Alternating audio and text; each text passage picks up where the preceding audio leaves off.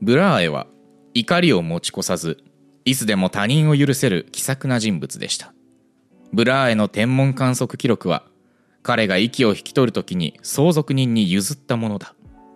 それがいまだにヨハネス・ケプラー先生の手元にありこれまでのところ彼の所有物になっているのですというわけで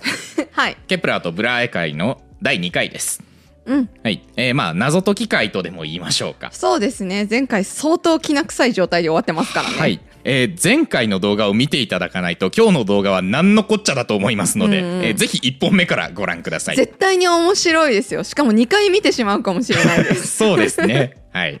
そうで今読み上げましたセリフはですね、えー前回のラスト同様ブラーエの葬儀で医者が述べた、えー当時の一部でございます、うんうんうんえー1601あ医者が述べたんだごめあんなそさうい 医者が言ってやまっぱすケプラーもそのままとんずらしたん だねそうです葬儀にもいなかったとそういうことですね。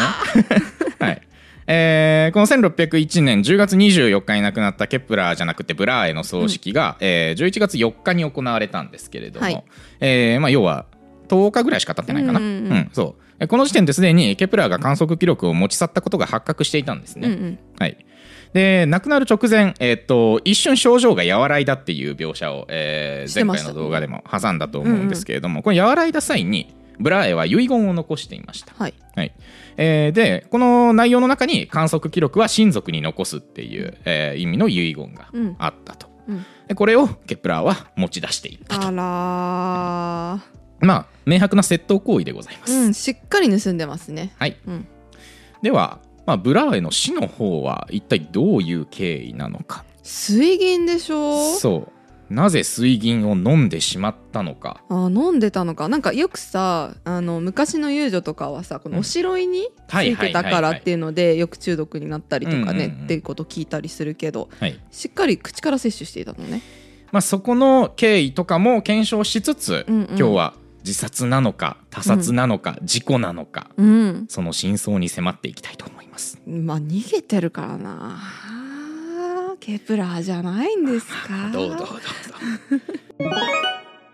というわけでまずお話しする時代はですね、はい当時よりは現代に近いんですが、えーといっても100年以上前の1901年の話です。うんうんえーブラーエ没後300年記念式典っていうのがあったそうで要は1601年に亡くなっているあのーそっで、かうんうん300年後ですね。 300年後はいえーこの、えー式典の一環として、えープラハ氏が、えー彼の墓石の磨き直しを行ったんですね。はい、でこの際にですね、えー遺体の一部が、えー教会の整具室とかあとはあのープラハの国立博物館うんに保管されたんですってそのブラーエのヒゲだったりとか毛ああ髪だ毛った髪りとか 遺体の一部って言ったから私の中ではなんか結構いろいろなものがバラバラにされてたちょっとグロテスクな感じではない あよかったよかったうんで、えーそこから90年経った1991年、うんえーこの、えーまあ、当時の博物館の館長は、えーこれをデンマーク大使に贈呈したんですね、うん出身のねそうです、うんはいまあ大使的にはこんなもん渡されても どないしようかなうとんうんえーまあ、悩んだ結果ですね、えー帰国した際に、えーティコブラーエプラネタリウムっていうプラネタリウムがあるんですけど、そこの館長に送ったそうなんですね、うんうんうん渡された館長的にはこんなもん渡されても どないしよ髪の毛たらい回しじゃ んかわいそうにううんその、まあ、ティコブラーエプラネタリウムという名前をまあ冠しているとはいえ、うんうん飾るには陰湿すぎるだろうっていう、 そうだね飾りではないようね、ん、うん、うんってところで思いついたのが、うん毛の分析だったんですうんね、うん偉いねそれ館長が思いついたのえーっとなんか他の施設の館長と相談した結果うんうんうんうんの結論だったと思うんですけれども、へーすそう実はですねブラーエの死については毒殺の可能性があるんじゃないかっていうのはずっと噂されてたんあーですねそうなんだまあいきなりすぎるからっていうのもあるかなそうそうんん、そう最初に言った通りブラーエってめちゃくちゃ健康なやつだったんうでんうんすうよ、んうんそうで10日間病気で苦しんでうんで症状が和らいだ直後に亡くなったっていうのは、うんやっぱ疑問視する声があったんですよね。そうでこの、えー、と当時毒物学者に頼んで、うんえーヒ素と鉛と水銀の検査を行った結果、うんえー一般的なデンマーク人の100倍の濃度の水銀が検う出された、んそれは絶対水銀原因でしょうねうんうんただですね、うんまあ水銀が検出されたからといって、うん実は死の原因であると結論付けるのはちょっと早計なんですよ。ああまあそうですね棺の中で何かが起きてたっていう可能性もありますもんねそう、んブラエの死後にあの防腐処理の過程で付着したみたいなうんうんその可可能能性性もはあるあったりするので、うんうんそう水銀とブラエの死を結びつけるのであればいろんな可能性を検証して分析する必要がそうですねあります。というわけでまずは当時の現場検証から、はいはいえー医者の記録ではですねブラエの死の状況はこのようになっています。はい1601年10月24日ティコは午前9時から10時の間にプラハで息を引き取った彼は結石のために排尿不能となり膀胱が破裂して死亡したというふうな記録が残っており、まあ、長らくこの記録が真実とされていたんですが、えー後の医学でこれは否定されます、はいえー膀胱結石が排尿を妨害するようなことはめったにないらしいんですねああそうなんですねはいそう排尿はできるようなんですよああ痛いだけではい、ああっていうのと膀胱の破裂っていうのも、うん突然とんでもない痛みを伴うことになるんでう、ん尿意を我慢しながら会食に参加し続けたっていう状況とは少し違和感があるんですねさすがうんうに。んうんいくらなんでも我慢してられないはずだっていう。うんうんうんでまあ他に排尿障害が起こる病気っていうのを考えてみると、前立腺肥大っていうのがあるようなんですけども、これは数ヶ月かけて進行して初期から症状が見られる病気なので、うんまあ、10日で急遽したブラーエとは状況が異なるといなるうほこどとになります。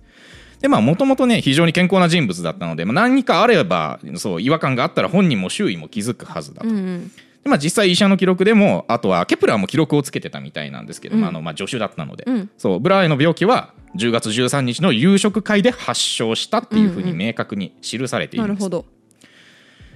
で、まあ、ブラーエ本人も前回言ったと思うんですけど医学を学んでいたのでそうですよねもともとそうこれが病気であればある程度の見当がついたはずなんでうんすうよ、んうんで加えて彼はその適切な手術が望み通りに行える立場でもあったわけなんですよ、うんうんそうね肯定付き数学者なんで肯定付きですからねうんそうなのにどうしてこれを治療することなく死んでしまったんだろうか、うんこういう経緯からそもそも病気ではないんじゃないかっていう説が濃厚になってくるんですね、なるほどはい、で見つかったのが水銀だったっていうのもうんこれが死因であるという説をまあ後押しはしてましてうん水銀って、まあ、摂取量が少なかったら利尿効果を表すんですけどうんめちゃくちゃ多い量飲むとうん排尿を完全に不可能にするそうですへえでもめちゃくちゃ多い量だったら排尿の手前でどっかで異常をきたすのではないのいい着眼点ですね そうこのうんトリックはい後で紹介しああまわすかりましたこのブラエを襲った病気だと思われていたものと症状が一致するわけですよね、はい排尿が阻害されるので、うんでですね1996年うんに、えーこれを後押しする2回目の分析が行われますなるほどはい。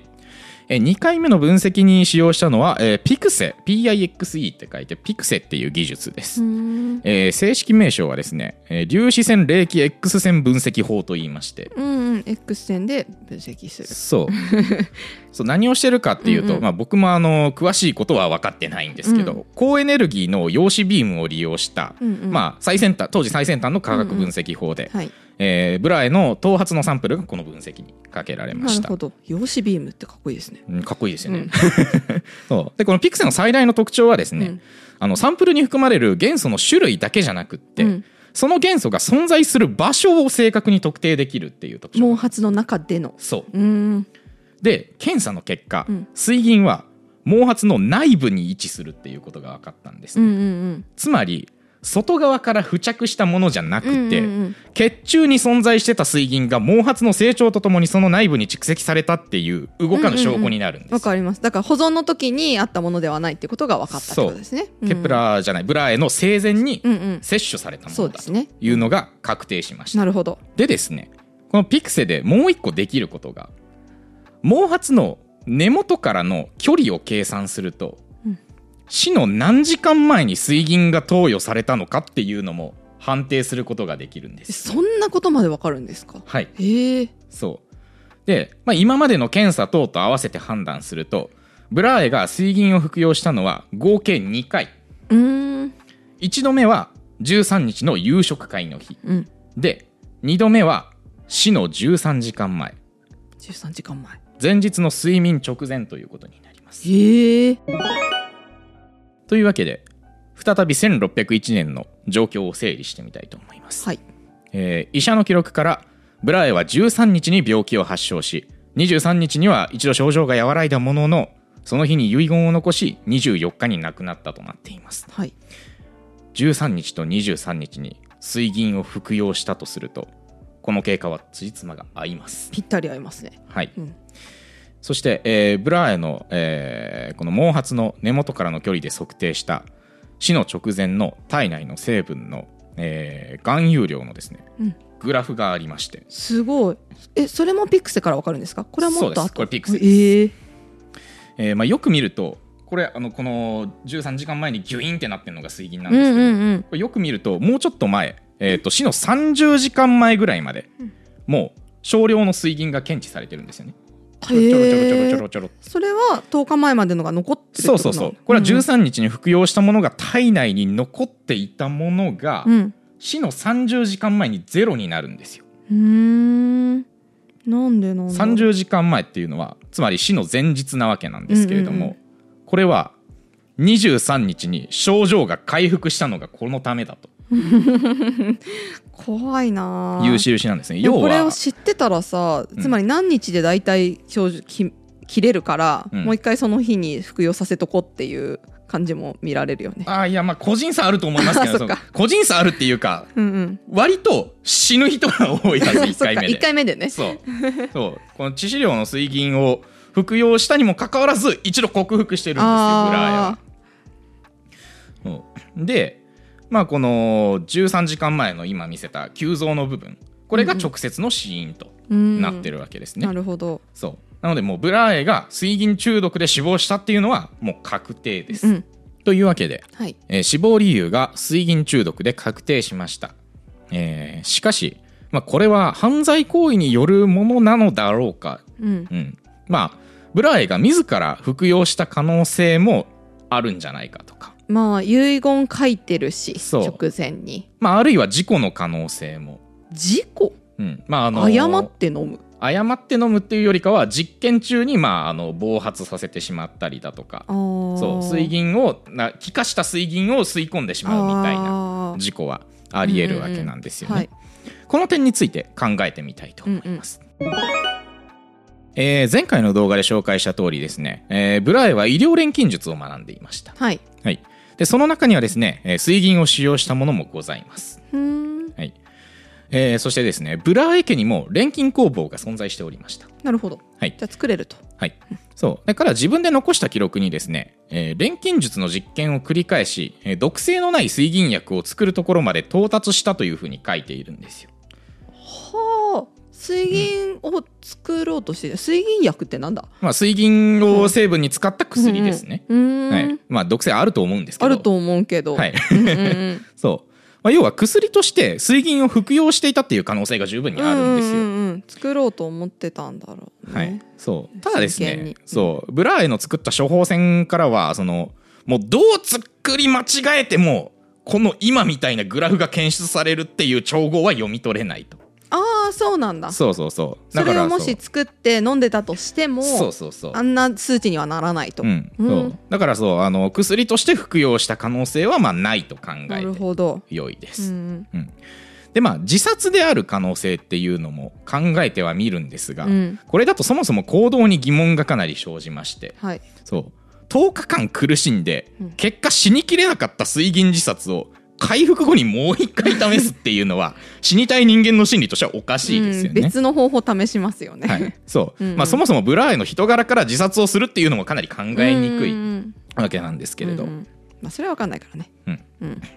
えーでは事故の可能性はどうかうんうんえーっていうとですねまあこれはですね1度目の服用の後に一切記録がないことから可能性を除去できるかなというふうにあ思あいます。なるほどそう実験中とかに、まあ、誤って水銀をかぶってしまったとか、うんうん水銀の蒸気を吸入してしまったっていう事故があった場合、ん確実に本人と医者の記録が残ってるはずなんでああなるほどす。そうなので、まあ、この可能性もないだろうなと。うんうん、勝手にこう無産してしまってるってことはなくて明らかになんか実験とかをしない限りはそういう気気体状態の水銀になるってことはないっていうことあーまあ、確かに保管状況が悪ければうん気化する可能性はあるとは思うんですけど、でもだとしたらブラエ自身が体調を崩した時にあの原因の究明に行けると思うんですうよんね、ううんんうん自分の錬金工房を調べるなりしてなるほどなるそほうどそれがなかったっていうところでまあ事故の可能性もかなり薄いだろうう、んうんえー、となると他殺ですね他殺の可能性しか残ってないですね今今のところ残ってないですねちょっともう一度先ほどのグラフを見てみましょうはい、これですね面白い結果が見れるんですけれども水銀とまあほぼ同時刻に鉄とカルシウムの含有量も増えてるんですね本当ですねそう、まあ、鉄はですねあの水銀と結びつけられてた化合物の可能性が高いだろうというふうに見積もられてるんですけなるどほどじゃあカルシウムが何なのかなんでしょこれですね推測されていることなんですけれどう、うも、ん、ミルクなんじゃないかと、あーミルクにそんなに入ってるんですねうんまあ、牛乳ってカルシウムの塊ですかうら、ん、うん、そうでこうミルクっていうのがですねはい毒殺者にとっては格好の媒体でして溶けるんですか溶けるまあ溶けると表現して差し支えないと思います、そうもうミルクはですね水銀の味を紛らわせる効果があるとともにうんその胃の壁を犯す要は一番最初の腐食作用うんうんを和らげるっていう働きもするんですよ、あ保護しちゃうのねそうそう遺だか産らから保護しちゃうそうこれ一緒に飲むと時間をかけてその腸に直接届くんですよ、はあうんなので、うんその犠牲者がうん睡眠の直前にミルクを飲んだんだとしたら、うんその作用が働くのは、うん眠りに落ちた後、そうなんだはい、うんまあすぐにじゃ胃ですぐにじゃないからなんだねそう時間差が出てくるとなのでまあ、ブラエは誰にも助けを求めることなくまあ寝室でゆっくりと息を引き取ったのかもしれないなとなるほどいう状況なわけですミルクを持ってきた人が犯人とさてさてそれでは果たして一体全体誰がこのような犯行に及んだのかスジャータですかねえ えあの仏教の そうスジャータかなこれがですね、まあそういえば一人だけいましたねブラーへの錬金工房に怪しまれずに侵入できる助手ができる人いましたね他の助手がさまざまにプラハを離れた時たまたま残っていた助手が無職のやつがねほっといたらそうねえブラーへの体を案じ睡眠前に胃に優しいミルクを差し入れできそうな助手があいましたね動機はかねてより欲していたブラーエの観測記録ですブラーエ本人がケプラーの宇宙の神秘を検証できるのは私の手元にある正確な観測記録だけであると言ったのです犯行動機としては十分でしょう十分ですねいやしかし自分の給料の元となっているブラーエを殺してしまっても大丈夫かいやいやそう大丈夫なんです皇帝はルドルフ表を作りたがっているそしてケプラー自身も皇帝とはすでに面識がある他ならぬブラーエのおかげでそれは実現しました他の助手がいない状況で皇帝がブラーエの仕事を引き継がせるとしたらケプラーしかありえませんありえませんね事実ブラーエの死の2日後には皇帝がケプラーをブラーエの後任に指名していますそれで皇帝付きの学者になっていたんですね もうお分かりいただけたでしょう状況証拠があなたが犯人であることを物語っているんですよヨハネス・ケプラーさんでね まあ400年前の事件なのでね、真相を確かめる術はもうさすがに残ってません。残ってないです けどまあケプラーでしょうねでね、ねえね違ったらすごいよいやー、こう、ケプラーじゃないとしたら、偶然が過ぎるといううん、もか、うあとはちょっと昼ドラとかの域よね、うん、だってもうティコブラーエの奥さんとさ、うんケプラーの奥さんがさできてたとかさ、そうそういうので一緒に結託したとかでさ奥さんが飲ませたとかさ、うんそういうことになって結局ケプラーは関わってるみたいになるから、いやー、まあね、あの、あくまでもその可能性があるというだけの話ですの で、信じるか信じないかはあなた次第です。えー全2回にわたって、えーケプラーと、えーブラーエのお話してまいりましたけいれやども。めちゃくちゃ面白かったですこんな物語聞いてる何のドラマを見てるんだろうって思いましたけこど、の話、すげえ面白いですいやよね。めちゃくちゃ面白いですどっから探してきたんですかこんな面白いそう話これねいい本があったんですよ、はいこの間紀ノ国屋書店でジャケ買いしたんですけど「ケケププララーー疑疑惑惑」ケプラー疑惑すごいケですプねラー疑惑ティコブラーへの死の謎と盗まれた観測記 録サブタイトルまで完璧すごいなあそうもうこれもう絶対まあケプラーあんなにかばってたの に私